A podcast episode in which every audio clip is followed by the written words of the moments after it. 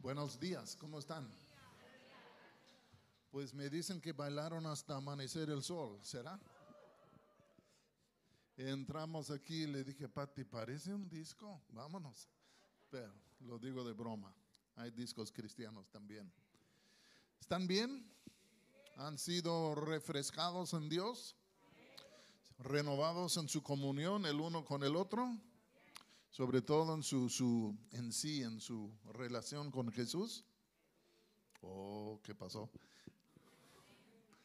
Ahora, ¿para cuántos le reluce más el Señor Jesús que cuando vinieron?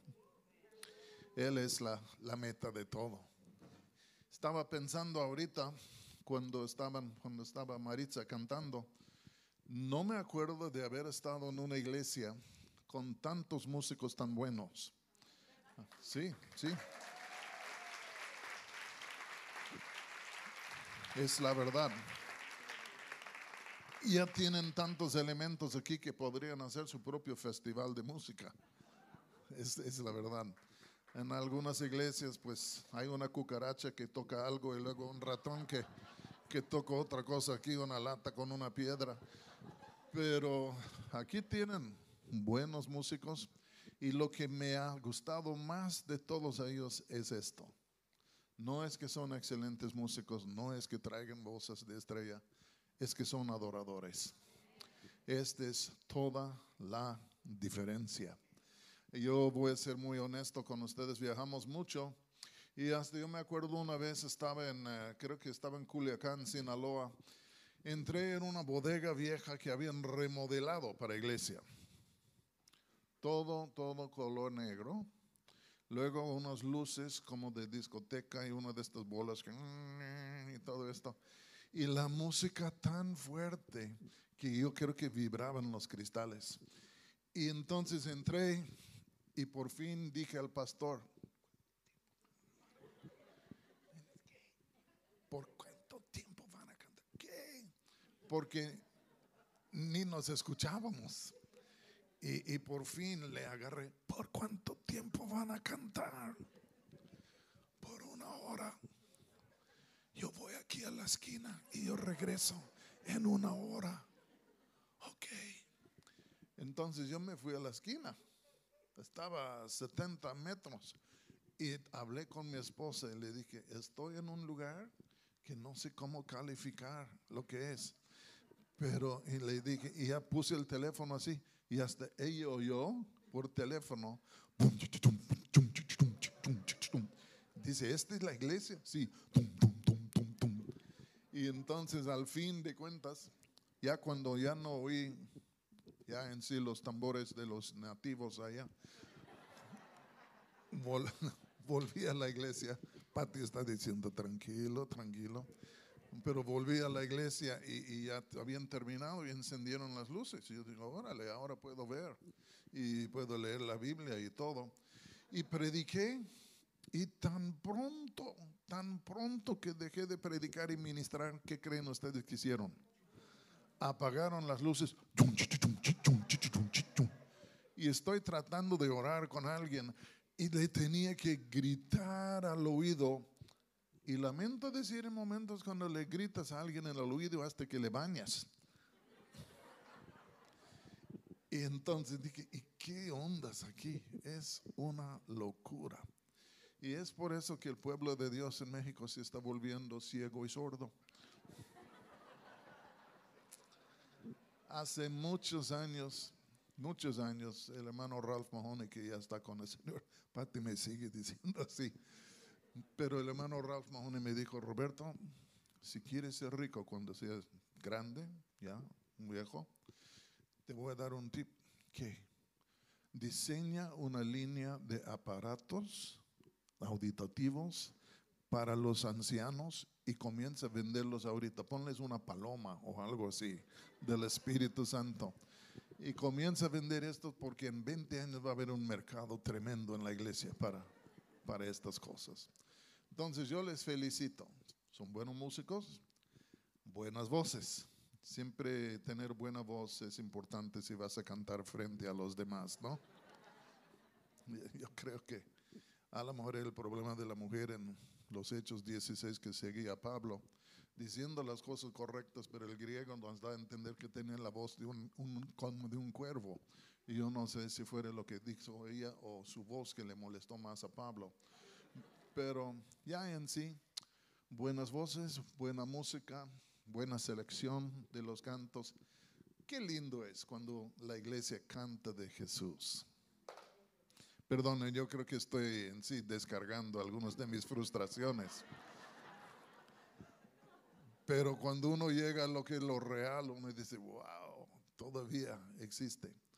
Y música que exalta a Jesús, porque cuando exaltamos a Jesús, hasta el Espíritu Santo entra con nosotros.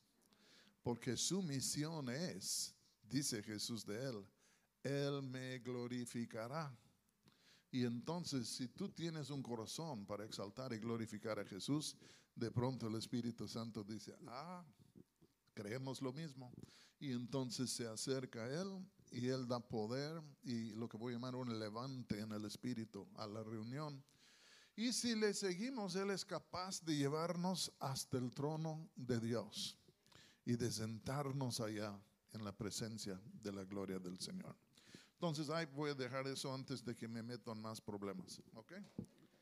Pero yo sí creo en la música, yo dirigí la alabanza por 20 años en la iglesia que teníamos. Mi hija Kelly canta, graba, también dirige.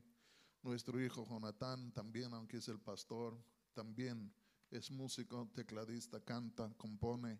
Entonces, pues ya conocemos el terreno un poco.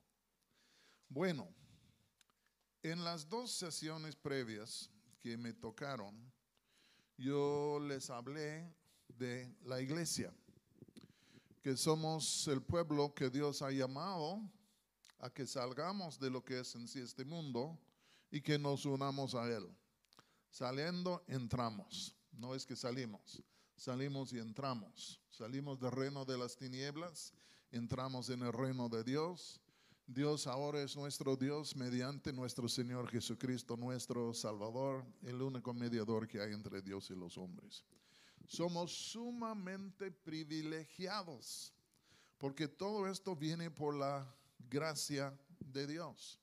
Yo les dije en una de las sesiones que en cuanto a la misericordia, esto quiere decir que Dios no nos dé lo que merecemos. Porque todos merecíamos la condenación, la destrucción por nuestros hechos, pero nos perdonó, tuvo misericordia de nosotros. No nos dio lo que merecíamos. Pero en su gracia es todo lo contrario. Nos ha dado lo que no merecemos. Lo que podríamos, nunca jamás podríamos ameritar. Lo que es en sí de entrar en el reino, disfrutar de su gracia. Y al fin de cuentas, este debe producir en nosotros un espíritu de agradecimiento, un espíritu de alabanza, un espíritu de adoración.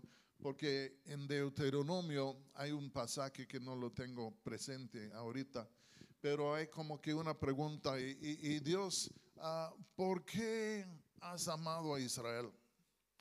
Y es como que Dios responde, bueno, no es porque son muchos, no es porque son santos, no es porque son estos.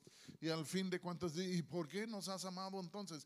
¿Qué hay en nosotros que ha, ha despertado tu amor o que ha meritado tu amor? Y él dice, les he amado porque les he amado. Como que yo lamento decir, aunque fuimos creados en la imagen y semejanza de Dios, el pecado nos arruinó y yo creo que Dios nos vio como arruinados y varias veces en la Biblia Dios podría haber lavado las manos de, la raza humana. Justo en el huerto después del pecado podría haber dicho, no, pues borrón y cuenta nueva, pero no lo hizo, dio promesas, estaba leyendo del diluvio. De nuevo él podría haber dicho borrón y cuenta nueva, vamos a tirar todo esto y empezar de nuevo, pero no lo hizo. Y entonces Dios ama y tiene cierta fidelidad hacia su creación. Pero no es algo que hemos ganado por nuestra justicia porque no hay ningún justo ni a un uno. Y hay días que uno tiene que mirarse en el espejo y dice, Roberto, acuérdate, no hay ningún justo ni a un uno ni tampoco tú. Pero al fin de cuentas, así es como es nuestro Dios. Yo creo por eso la Biblia dice que Dios es bueno y su misericordia es para siempre. Yo creo que Dios es bueno, ahí vemos su gracia, su misericordia es para siempre, vemos su misericordia y al fin de cuentas es para siempre. Entonces quiero seguir hablando en esta mañana, en esta última sesión de la iglesia. Y hemos dicho que hay diferentes palabras e imágenes en la escritura que describen lo que es la naturaleza de la iglesia, porque la iglesia es tiene multifacetas. Eh, la Biblia habla de la multiforme gracia de Dios, que no se manifiesta de una sola manera, pero en muchas maneras diferentes. De igual manera, su gracia expresada en la iglesia al fin de cuentas vemos la multiforme gracia de Dios. La iglesia, ya lo dijimos, es como una familia. La iglesia, como dijimos anoche, es el templo de Dios. Y el tema que me gustaría ver el día de hoy es esto, que la iglesia también es el cuerpo de Jesucristo. Y yo les voy a invitar a que vean 1 Corintios 12. Y vamos a pues mencionar algunas cosas aquí. Primera Corintios 12. Pablo está escribiendo a su iglesia más problemática, la iglesia en Corintios. Y 12:12 12, él dice lo siguiente. Porque así como el cuerpo es uno, hablando del cuerpo humano, y tiene muchos miembros, el cuerpo humano es un solo cuerpo, pero muchos miembros, tenemos ojos, oídos, etc. Dice, porque así como el cuerpo es uno y tiene muchos miembros, pero todos los miembros del cuerpo, siendo muchos, son un solo cuerpo, así también Cristo. Porque por un solo espíritu fuimos todos bautizados en un cuerpo sean judíos o griegos, sean esclavos o libres, y a todos se nos dio a beber de un mismo espíritu. Vamos a orar. Señor, danos gracia en esta sesión para comprender un poco más de lo que es tu iglesia y de entender, Señor, cuál es nuestro lugar en la iglesia, el cuerpo de Jesucristo. Pido gracia ahora para hablar Pido gracias sobre todos los que están presentes para poder oír. Y en el nombre de Jesús oramos. Amén. El cuerpo humano que tiene una cabeza, sí o no. Y en sí la cabeza trae su rostro. Pues la iglesia de Cristo es como el cuerpo humano. Jesús es la cabeza. Su rostro, en su rostro vemos el reflejo de lo que es el rostro de Dios. Pero en sí, Pablo utiliza aquí el cuerpo humano como algo con que quiere ilustrar lo que es la iglesia. Es en Colosenses, en Efesios, que él dice que Cristo es la cabeza de la iglesia. Claro, quiere decir la autoridad, quiere decir el que dirige, pero al fin de cuentas físicamente también se puede decir, pues Cristo es la cabeza, si vamos a ver esto. Su rostro yo creo refleja lo que es la gloria de Dios, la gloria del Padre. Pero en sí su cuerpo consiste de muchos miembros diferentes. Cada uno de nosotros somos miembros del cuerpo de Jesucristo. Después de introducir su tema, Pablo comienza a hablar de, algo importante. Está queriendo decir esto, que todos somos miembros del cuerpo, pero no hay miembros del cuerpo tan gloriosos que puedan decir a los demás, eh, no tengo necesidad de ti. El ojo no puede decir esto, el oído no puede decir esto, no hay personas en la iglesia de Jesucristo que pueden decir, no te necesito, porque al fin de cuentas cada miembro del cuerpo no existe por sí mismo, sino que existe para servir a los otros. Y entonces está diciendo, nadie puede decir que yo soy en sí lo más importante y no necesito a los demás. Yo creo que esta es una tendencia en muchos de nosotros. Yo he conocido a personas muy espirituales que me dicen, pues lo único que necesito es a Jesús. Y entonces a los demás, no, no, no me importan, nada más yo y Jesucito, entiendan. Ah, no es así. Y necesitamos los unos a los otros. Y entonces algunos pretenden gloriarse en algo y, y, se creen pues por encima de todos los demás. Pero luego hay otros que tienen en vez de un complejo de superioridad, tienen un complejo de inferioridad. Pues yo no puedo hacer lo que los demás hacen y yo no soy esto, yo no soy tal, yo ya no sirvo para nada. Y alguien dice amén. Y al fin de cuentas lo que pasa es, se agüitan, se desmoralizan y creen que no tienen ningún valor. Pero Pablo está diciendo, o sea, grande o chico, todos tienen un lugar en la iglesia. Dios nunca ha creado algo inútil. Cuando Él creó todo, dice que terminó diciendo y lo que vio, eh, vio todo lo que había creado y dijo que era bueno. ¿Entiendan? No dijo, pues todo esto es un buen, está bueno, pero aquí, pues no, pues no sé, pues ya, quita esto. Sino a lo contrario, Dios es un Dios de propósito y en su perfección sería imposible que Él creara algo imperfecto o algo que no sirviere. Y entonces todo sirve. El gran en sí chiste o truco de la vida es de descubrir quién soy yo, cuáles talentos me ha dado, para qué me ha hecho, cuál es mi propósito y de entrar en esto. Porque el pecado ha dejado a todos desubicados en sí distorsionados y confundidos. Y es por eso que hay personas que dicen, pues yo no valgo nada, yo no sirvo para nada. Y siempre hay un demonio allá para confirmar todo esto. Y luego te dice, ¿y por qué no te quites la vida? Entonces, pues, pues buena idea. Y, y hasta que se suicidan. Yo he conocido a personas que creen que realmente no tienen ningún valor, ninguno, y están en un menos cero. ¿Entienden? Y luego por fin dicen, ¿para qué sirvo? Ni mi perro me quiere. Y por fin, hasta que quitan la vida. Pero ese es un error. Dios nunca creó nada que no tuviera propósito y valor. Tú tienes valor. Dios te creó con propósito. Dios te redimió para que tú pudieras entrar en tu propósito. Dios te ha dado su gracia para que tú puedas realizar lo que es este propósito. Y luego uno dice, y yo sí, porque la Biblia dice, todo lo puedo en Cristo, quien me fortalece.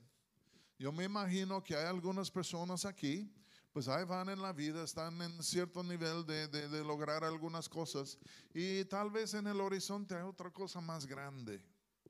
Y uno dice, ¿puedo? Nah, no puedo. Pero me gustaría, nah, que pero hay algo, si Dios lo puso allá, Él te va a dar la gracia para alcanzarlo. Y yo creo en un sentido la gracia de Dios hasta que puede despertar lo que es la potencial de nuestra vida. ¿Me estoy explicando bien? El pecado es el que viene y dice tú no puedes. Es el diablo quien viene a robar, a matar y destruir y al fin de cuentas nos quiere denigrar, nos quiere humillar, nos quiere despojar de todo para que pensamos que no, en sí no valemos nada, pero Cristo es todo lo contrario. Si tú eres un ser humano y tú has sido redimido por la gracia de Dios, Él tiene un propósito para ti probablemente más allá de lo que tú has pensado. Yo sé que algunos pues dicen, yo quiero ser el primer hombre en la historia de ser presidente de seis naciones. No, pues deja de fumar tanta marihuana, mi hermano. No, no vas a llegar allá. Pero por otro lado, hay algunos que sí sueñan de cierta cosa y, y todos dicen, no, tú no puedes. Tú eres el burro del pueblo. Mira tus orejas. Tú no puedes. Pero el Espíritu Santo dice, un momentito, Dios te creó, Él puso estos deseos en ti, Él ahora te ha redimido, su gracia está a tu lado, ¿por qué no? ¿Por qué no? Porque al algunos de nosotros vivimos vidas derrotadas antes de ser derrotados. ¿Me estoy explicando bien? Ya tienen en sí una mentalidad de derrota. Puede ser que la heredaron de las generaciones atrás. Quién sabe en dónde. Quién sabe intentaron algo y no salió bien y les llovieron piedras. Quién sabe qué. Pero muchos viven una vida derrotada antes de ser derrotados.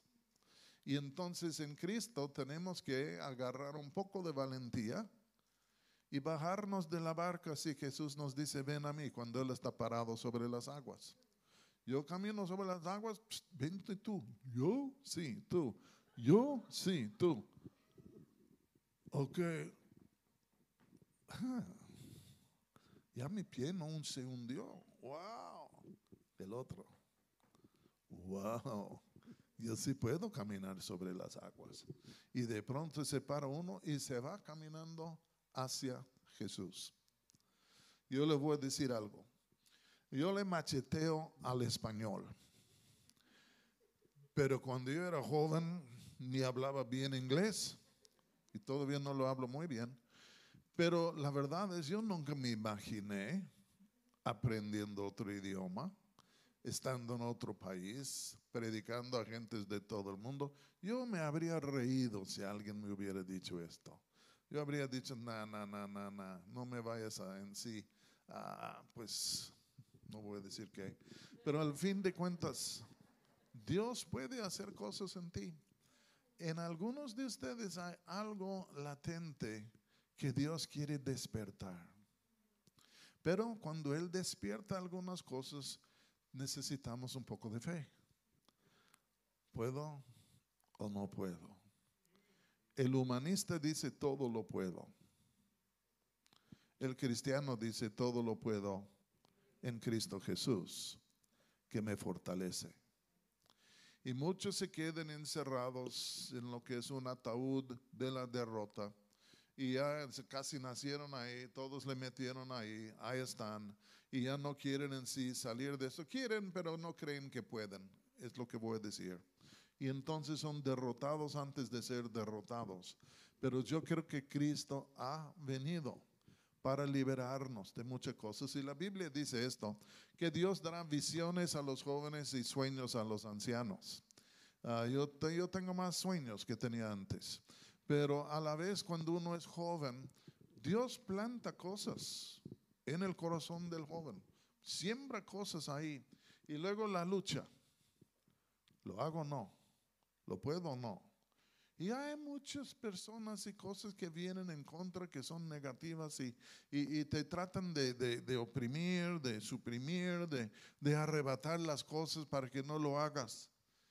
Pero vuelvo a decir, toma un paso de fe, pon un pie sobre las aguas, a ver si las aguas te sostienen. Y si el primer pie Dios lo sostiene, mete el otro y ya puedes.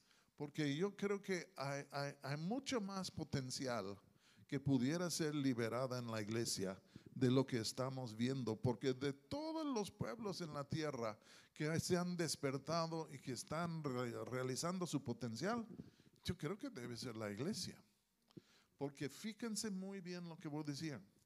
El mismo espíritu que estuvo en la creación, el Espíritu Santo que movía sobre la faz de las aguas, también se mueve sobre la faz de las aguas de nuestro corazón. Hay personas aquí que han deseado tocar un instrumento musical y dicen, yo no puedo. ¿Por qué no? Inténtalo. Ay, pues eh, me gustaría estudiar esto, pero no puedo, no tengo. ¿Cómo sabes que no puedes? Inténtalo. Un poco de valentía, un poco de fe y a ver hasta dónde puedes llegar. Y este ni es parte de la palabra que tengo para el día de hoy, me, distraje. Estamos hablando de la iglesia. Jesús es la cabeza, todos nosotros somos miembros diferentes de la iglesia. El cuerpo humano, yo no sé realmente, no he estudiado anatomía hu- humana, pero yo no sé realmente cuántos miembros diferentes hay del cuerpo. si hablamos de órganos internos, si hablamos de músculos, si hablamos de huesos, si hablamos de nervios, si hablamos en sí de manos, etcétera, etcétera. Yo no sé cuántos miembros diferentes hay en el cuerpo humano, pero sé que hay muchos y todos son diferentes. Y entonces en el cuerpo de Jesús, aquí pues ¿qué, qué, somos? Unas 200 personas. Aquí somos 200 personas, miembros del cuerpo de Jesucristo. Y yo creo que Dios ha dado un propósito único a cada uno de ustedes. Y estoy hablando en dimensiones espirituales. Yo creo que Dios ha dado a todos talentos por naturaleza que tenemos con o sin cristiano. Hay talentos que tenemos por naturaleza, pero hay dones que vienen cuando uno es redimido. Porque el Espíritu Santo viene y reparte dones entre nosotros. Y cuando yo digo 200 personas, vamos a darle un promedio de cuatro talentos diferentes a cada persona aquí. Pues cuatro por 200 son 800 talentos naturales aquí. Vaya. Y luego si el Espíritu Santo mora en nosotros y Él también reparte dones espirituales, unciones a nosotros, vamos a suponer que también voy a ponerle dos o tres a cada uno. Pues ya estamos hablando de 600, de, de, de 400 dones espirituales residentes aquí. Yo digo, ¿qué tan rica es la iglesia en recursos? Y claro, pues aquí hay no sé cuántos, unos 15 a 20, ya en sí que los veo en la música. Tienen talentos, yo creo que musicales, que Dios les dio por creación, por herencia, que se han redimido, pero yo he conocido a algunos músicos que no tocaron nada hasta ser salvo y de pronto, wow, si uno dice, ¿de dónde vino esto? Pero lo que digo es que hasta hay variedades. Hay variedades de rosas, rosales, y cada variedad es diferente con una fragancia un poco diferente. Si hay 20 músicos en la iglesia, todos son músicos, pero a la vez cada uno es un poco distinto, con una fragancia un poco diferente. Hay personas aquí que yo creo que son muy buenos para trabajar con niños. Otros huyen de trabajar con los niños. Si yo trabajo con los niños demasiado, luego me meten en una camisa de fuerza y me llevan a, donde debo estar, porque no es, no es mi don ni mi talento. Pero a algunos es su, como decimos en México, su mero mole, lo que le encanta. Quieren, ay, déjame trabajar nomás con los niños, santo, santo, ahí van, porque les gusta. Yo tengo un amigo yo, yo voy a ser franco, este no, no quiero decirlo en términos negativos. A mí me costaría trabajar mucho, trabajar como misionero en el mundo musulmán. Ah, simplemente es por cultura y, y, otras cosas. Pero tengo un amigo que sueña del mundo musulmán. Se ha dado a su vida para el mundo musulmán. Y cuando le veo, le digo, este es un don. Esta es una gracia que Dios ha puesto sobre él. Y a la vez yo estoy rete feliz, Pati también, ahí en México, tenemos 42 años ahí en México, muy felices y algunos aquí dirían, no, no, México para mí no, no me gusta el Chile. Y entonces, para ellos tal vez sería una pesadilla irse a México. Pero Dios ha puesto dones y talentos en cada uno de nosotros. Si no usamos los talentos y dones que Dios nos ha dado, al fin de cuentas estamos deprivando a la iglesia de unas fuentes por medio de las cuales su gracia podría tocar a la iglesia. Si los músicos que estuvieron aquí, Maritza, voy a usar a Maritza de ejemplo, perdónenme Maritza, pero yo te amo. ¿Está Voy a usar a Maritza. Maritza pues, le encanta el evangelismo y le encanta cantar. Ella no sé a cuántas personas ha predicado y hablado de Jesucristo. Este es un don, es una habilidad divina. ¿Cuántas vidas han sido enriquecidas por las palabras de Maritza?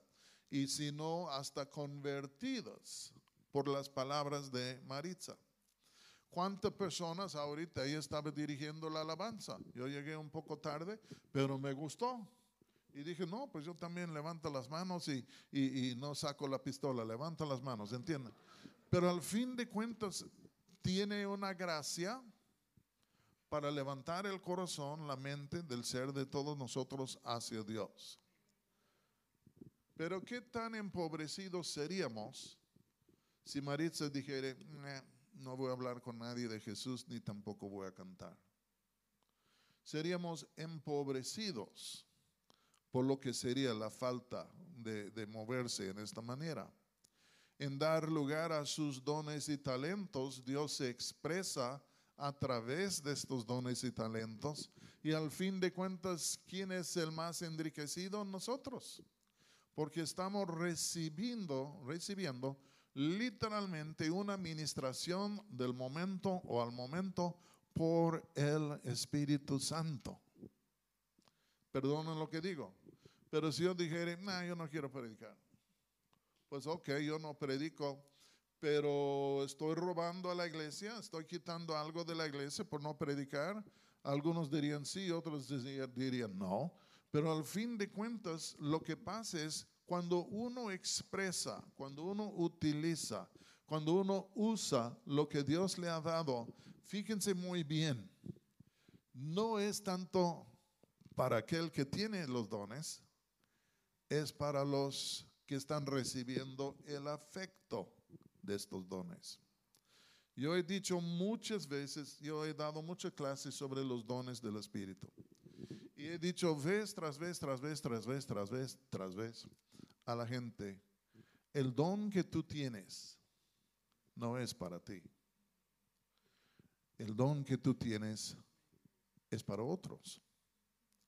Y esto me lleva al siguiente punto. Tengo hasta las 11:20 o 40. 30? Ok. Ok, gracias. Yo he dicho muchas veces, el don que yo tengo no es para mí, es para ti. En otras palabras, Dios me ha dado un don, Dios me ha dado un talento, Dios me ha dado una habilidad. Y este fin o el fin de esto es que yo lo use, que yo lo exprese, que yo lo uso con la finalidad de que Dios se puede expresar y tocar la vida de otra persona. No es para mí. Entonces no es para mí, pero yo soy o debo ser responsable con lo que tengo. Porque el don o el talento que yo tengo por fin es una responsabilidad. Si Dios me da un don para predicar, no es para que el mundo oiga de Roberto Evans, es para que el mundo oiga de Jesucristo. Y no solo que el mundo oiga de Jesucristo, pero que ustedes sean edificados.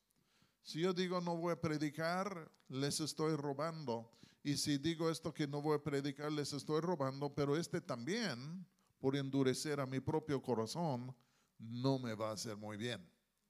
Porque si endurezco mi corazón y no quiero hacerlo así, ya estoy en problemas. A la vez no puedo prostituir lo que es mi don o mi talento y decir, bueno, yo lo hago solo si me van a dar dinero. Este no se puede hacer. Y esto me lleva a esto. Si Dios nos ha dado, somos el cuerpo de Jesucristo. Cada miembro del cuerpo de Jesucristo tiene en sí una función, un talento, etcétera, etcétera. La gran meta con estos talentos no es de exaltarnos a nosotros, ni siquiera en un sentido para ganar la vida, es para expresar Jesucristo, por servir a los demás con el don que yo tengo, para que la iglesia sea edificada y que Cristo sea glorificado.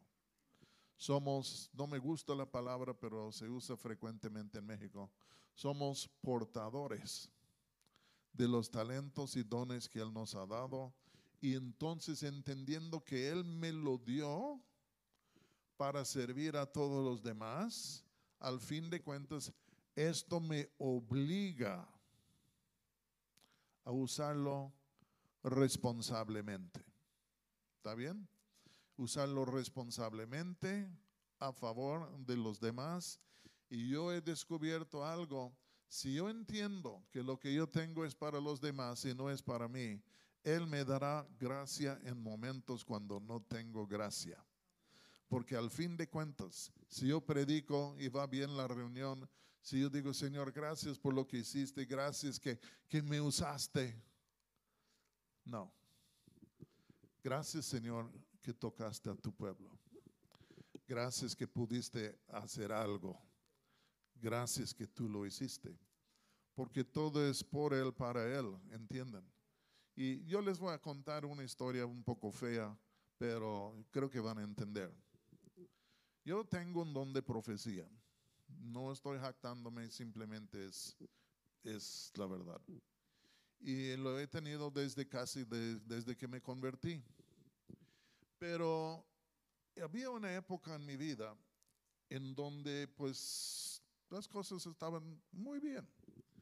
Y en una ocasión estuvimos en Morelia, yo estaba a cargo de una reunión de, de jóvenes, el, el Congreso Anual, y entonces la primera noche del Congreso, habían como 1200 jóvenes ahí, pues los oradores y todo.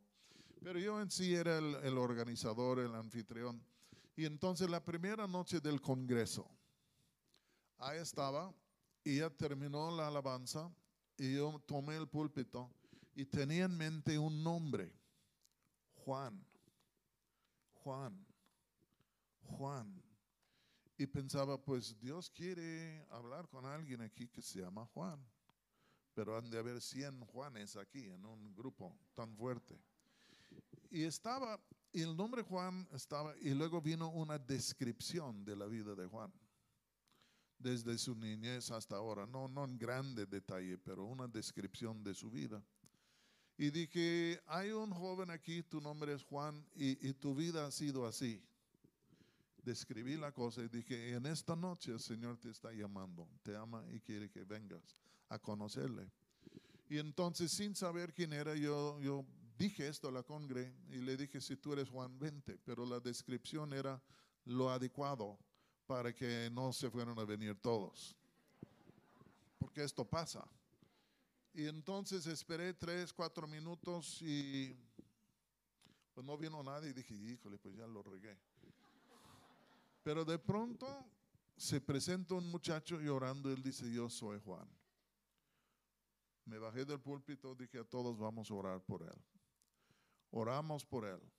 Yo creo que el Señor le tocó en esta noche fuerte. Luego, a base de esta otra invitación, Dios te conoce por nombre, sabe dónde está.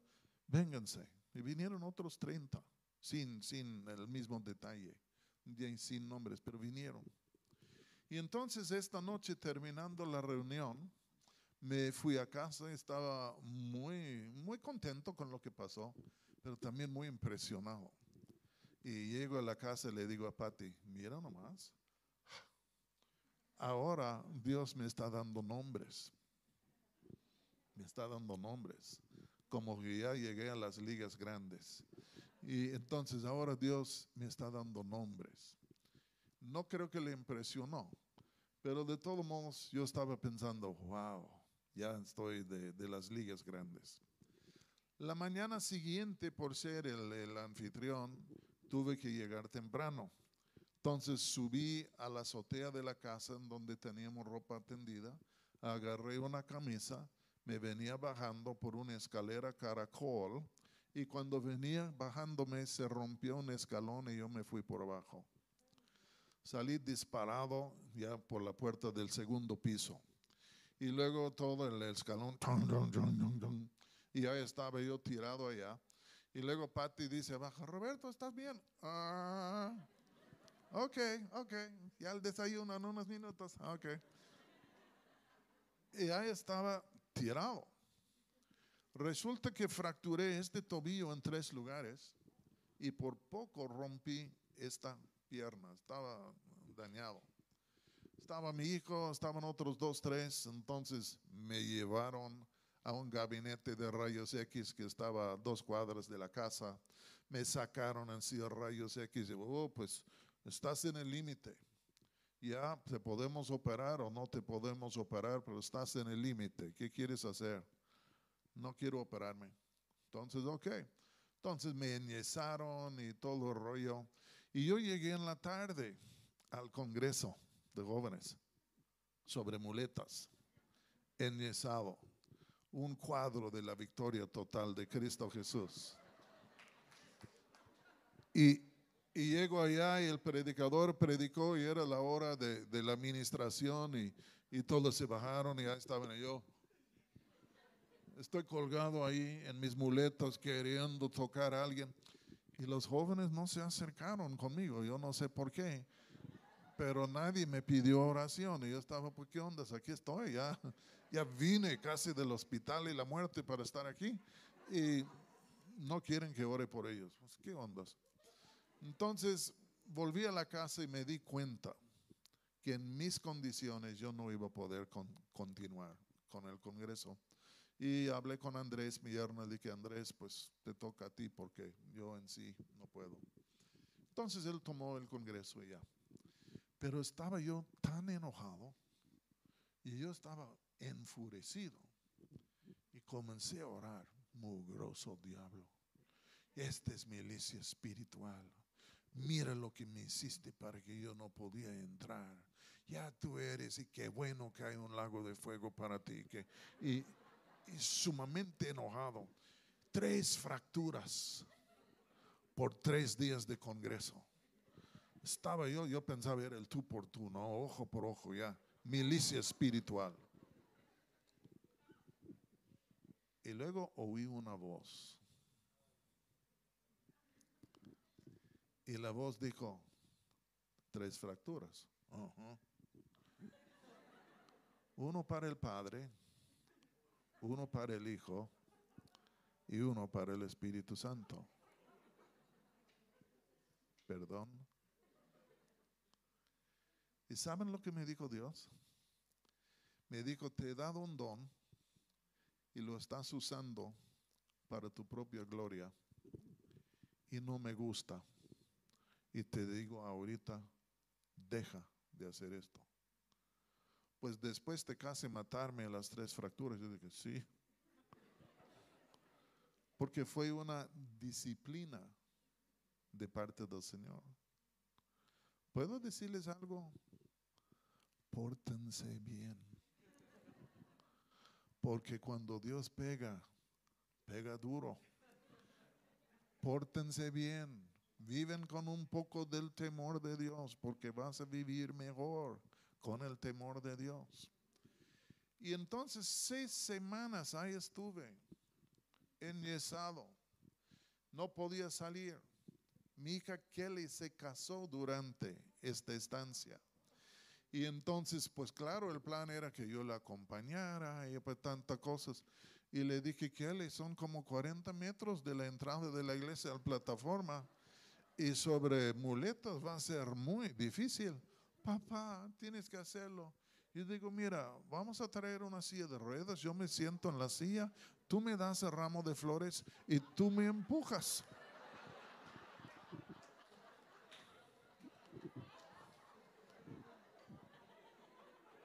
Y, ella dice, mamá, habla con mi padre, con mi padre, por favor. Ok. Todo el pasillo y luego escalones. ¿Cómo lo haces? Y luego parado durante toda la ceremonia y me tocó predicar. Y luego terminando todo ya la boda, les presento la nueva familia Speaker Evans y, ta, ta, ta, y todos van corriendo, aleluyita, yo voy, me resbalo y puse todo mi peso sobre el pie enyesado.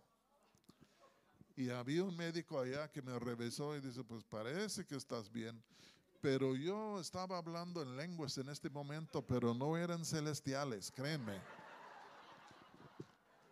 Estaba enfurecido. Y fuimos a, la recepción, se sentó alguien. ¿Cómo estás, hermano? Lárgate. Porque si no, vas a ver un lado del hermano Roberto que no vas a querer ver. Pero, ¿cuántos saben que podemos ser un poco brutos tú y yo? Nada más, por lo menos yo. Si tú puedes ser un poco bruto, levanta tu mano. Ok, la mayoría son honestos. ¿Saben lo que decidí después de esto? Ya no voy a profetizar. Si yo no puedo sacar nada de provecho del asunto, yo no lo hago. Un poco bruto. Porque todavía trae la actitud que esto lo voy a hacer para que yo saque algo de esto. Y vino el Señor y me habló otra vez. Pero ya con esto me enderezó. Y luego me dijo, lo que te he dado no es para ti. Lo que te he dado es para la iglesia. Entiende, es para la iglesia. Entiendo. Es una responsabilidad. Entonces tú tienes que mover en esto, si quieres o no, si vas a recibir algo o no, porque al fin de cuentas es algo que yo te he dado para que sirvas a mi pueblo con esto. Y te voy a llamar a cuentas para ver qué has hecho con el don que yo te he dado.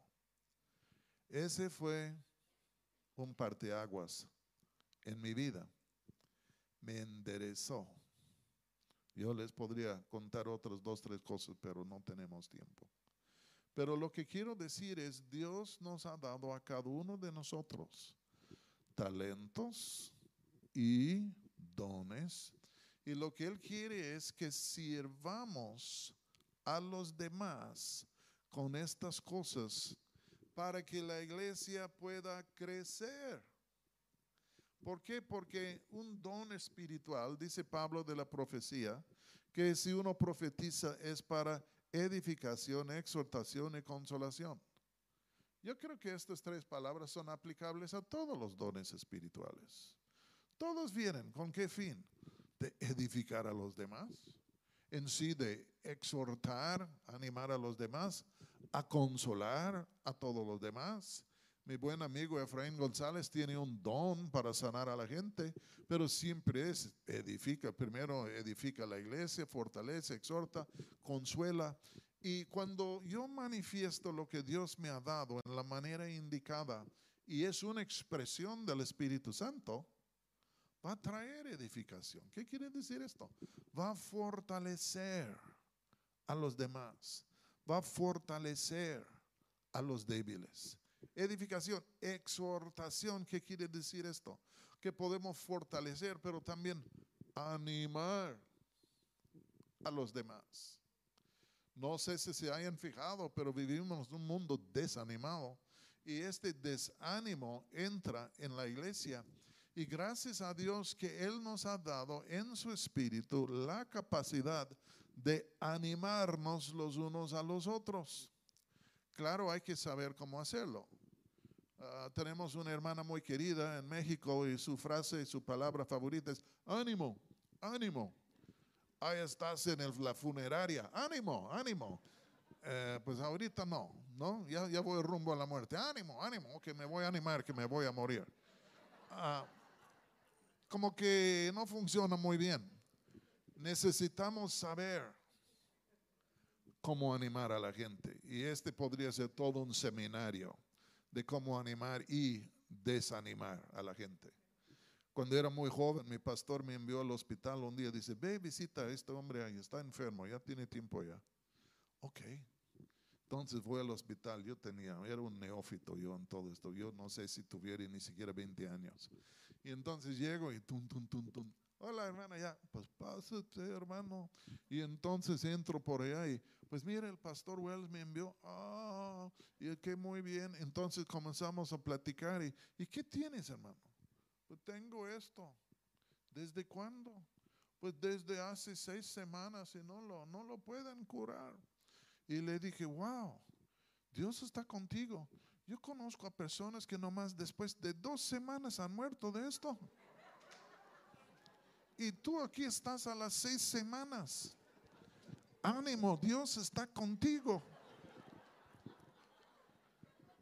Y se volvió mudo. Y yo creyendo que le había animado, y él estaba pensando, la cosecha viene muy pronto porque ya cosecharon a los demás, aquí estoy yo. Y mi pastor con toda la gracia en el mundo me dice, Roberto, ven acá. Casi le acabaste. Casi murió después de que tú te fuiste. ¿Por qué? Porque lo que le dijiste. Oh. Entonces debemos animar. Digan conmigo, animar. No darles el tiro de gracia. Animar. Tenemos que edificar, tenemos que exhortar, animar y consolar. ¿Está bien?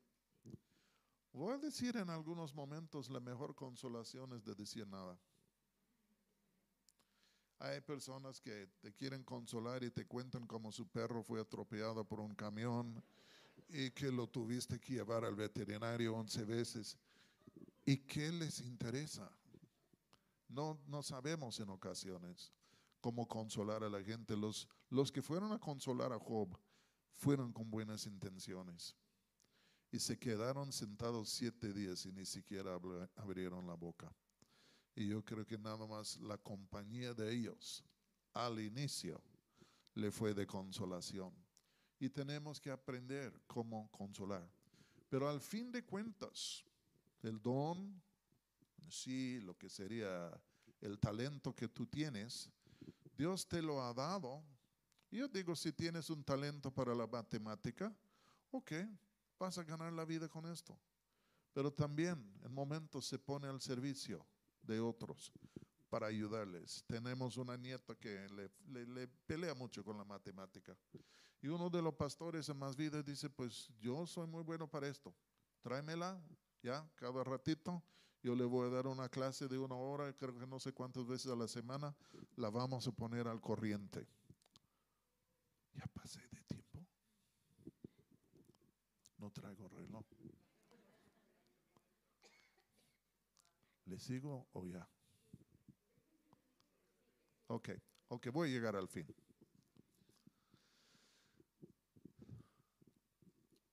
Somos llamados a servir. Dice Jesús que el Hijo del Hombre no vino para ser servido, sino para servir y dar su vida en rescate para muchos. Como miembros del cuerpo de Jesucristo, somos llamados a servir. Yo estaba pensando en el cuerpo humano. Ah, al fin de cuentas, ¿el ojo existe por sí mismo? ¿O no es que el ojo existe para el cuerpo? ¿El oído existe por sí mismo?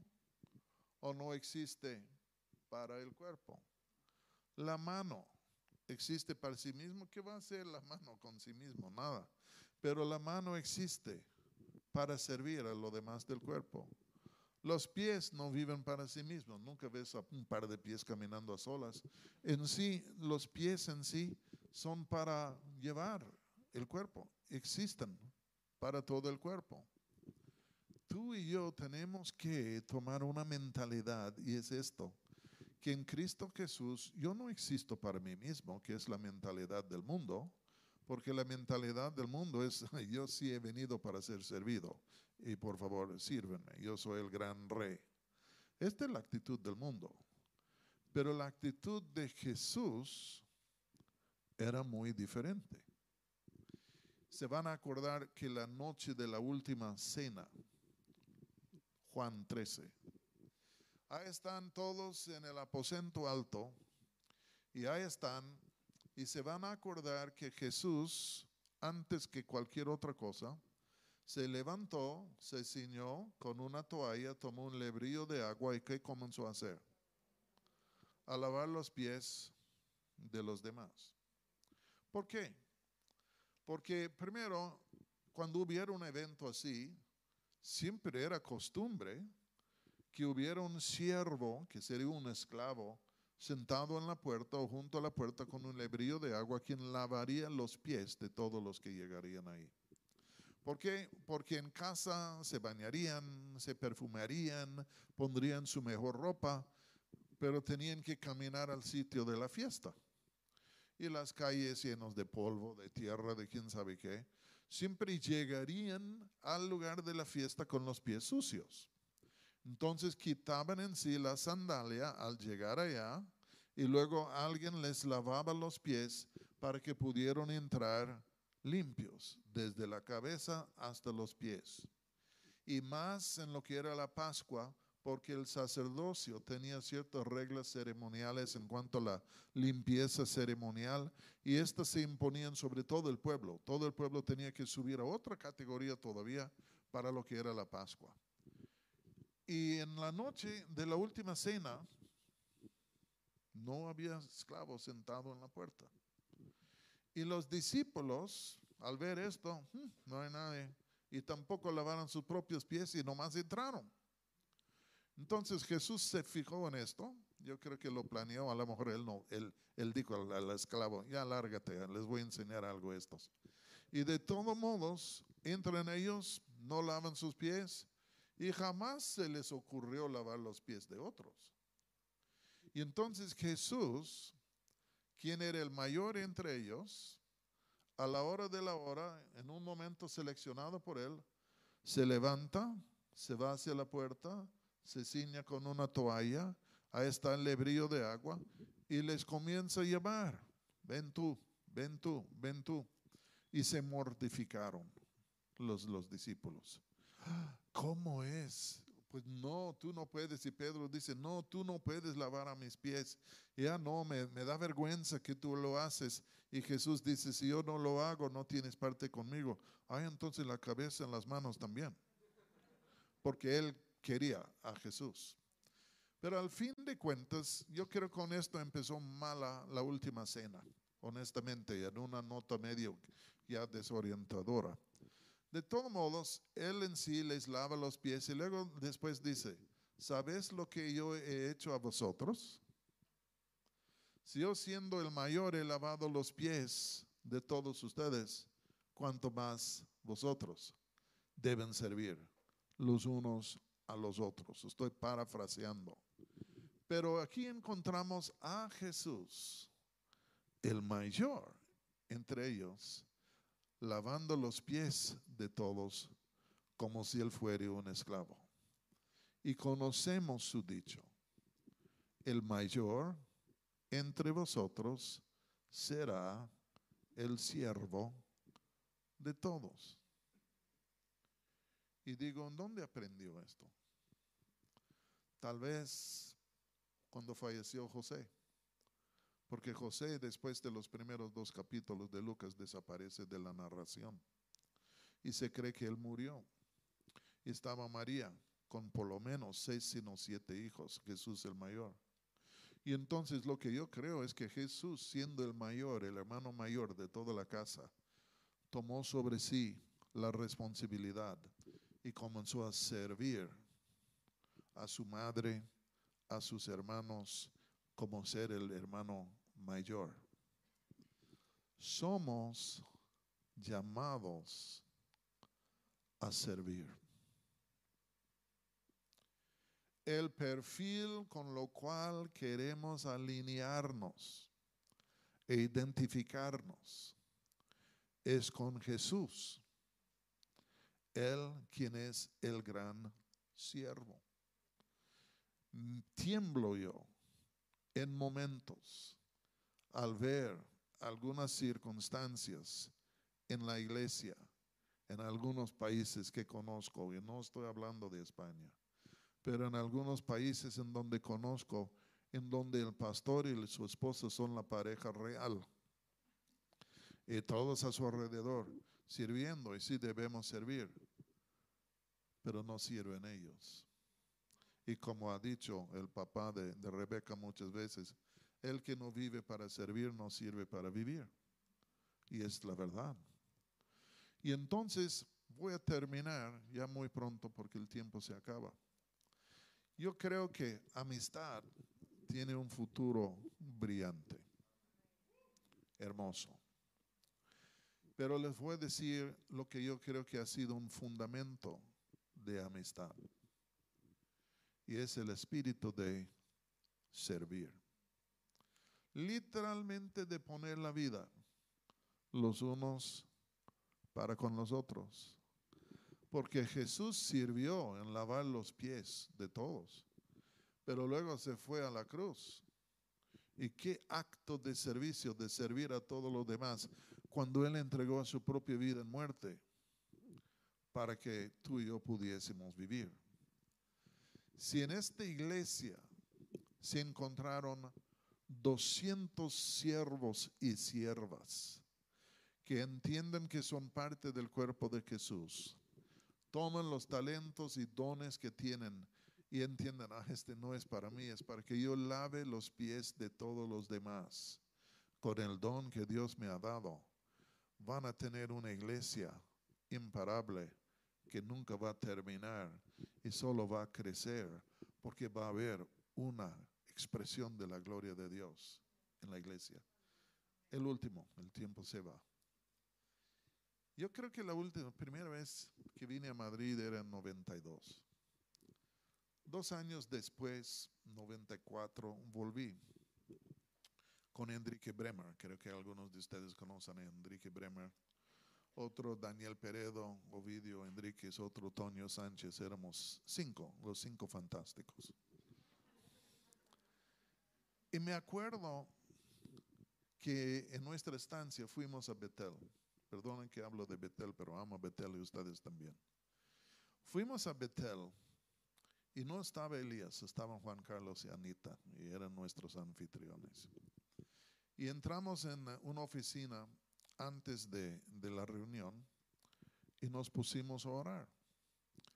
Y cuando estábamos orando tuve una visión. Y en la visión yo vi una mujer sentada en una silla creo. Pero estaba en terribles condiciones, terribles condiciones. Ah, ya, deshecha. Y vi una figura de rodillas con su espalda hacia mí y estaba lavando los pies de ella. Y dije, ¿qué? Y luego miré y pensé, wow, nada ha cambiado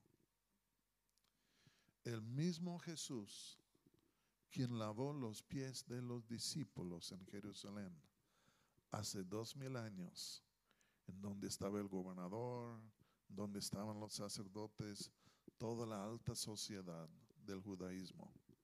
Jesús se encontraba ahí lavando los pies de una bola mugrosa de pescadores y quién sabe cuánto más. Yo, yo estimo y aprecio a los discípulos pero entiendan lo que estoy diciendo. Y dije, este fue hace dos mil años. Pero aquí me encuentro en Betel, en Madrid, dos mil años después. Aquí está Rey, están todos los políticos, estrellas del cine, todo esto en Madrid. Y aquí está Jesús en Madrid, en un lugar desconocido, lavando los pies de una mujer que su vida ha sido una tragedia digo, wow, nada ha cambiado. Y quiero decirles, nada ha cambiado. El fundamento de la iglesia es el espíritu de humildad y de servicio. Y si podemos clavarnos a esta cruz para resucitarnos en este espíritu, grandes cosas pueden pasar, cosas increíbles por el poder de Dios. Vamos a orar.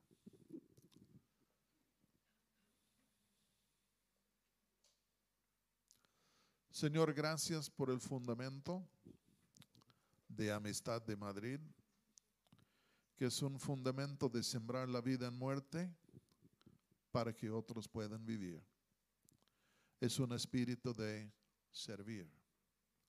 No hay una competencia para ver quién puede ser el mayor, sino, Señor, hay un deseo de buscar a las necesidades y de ayudar a otros.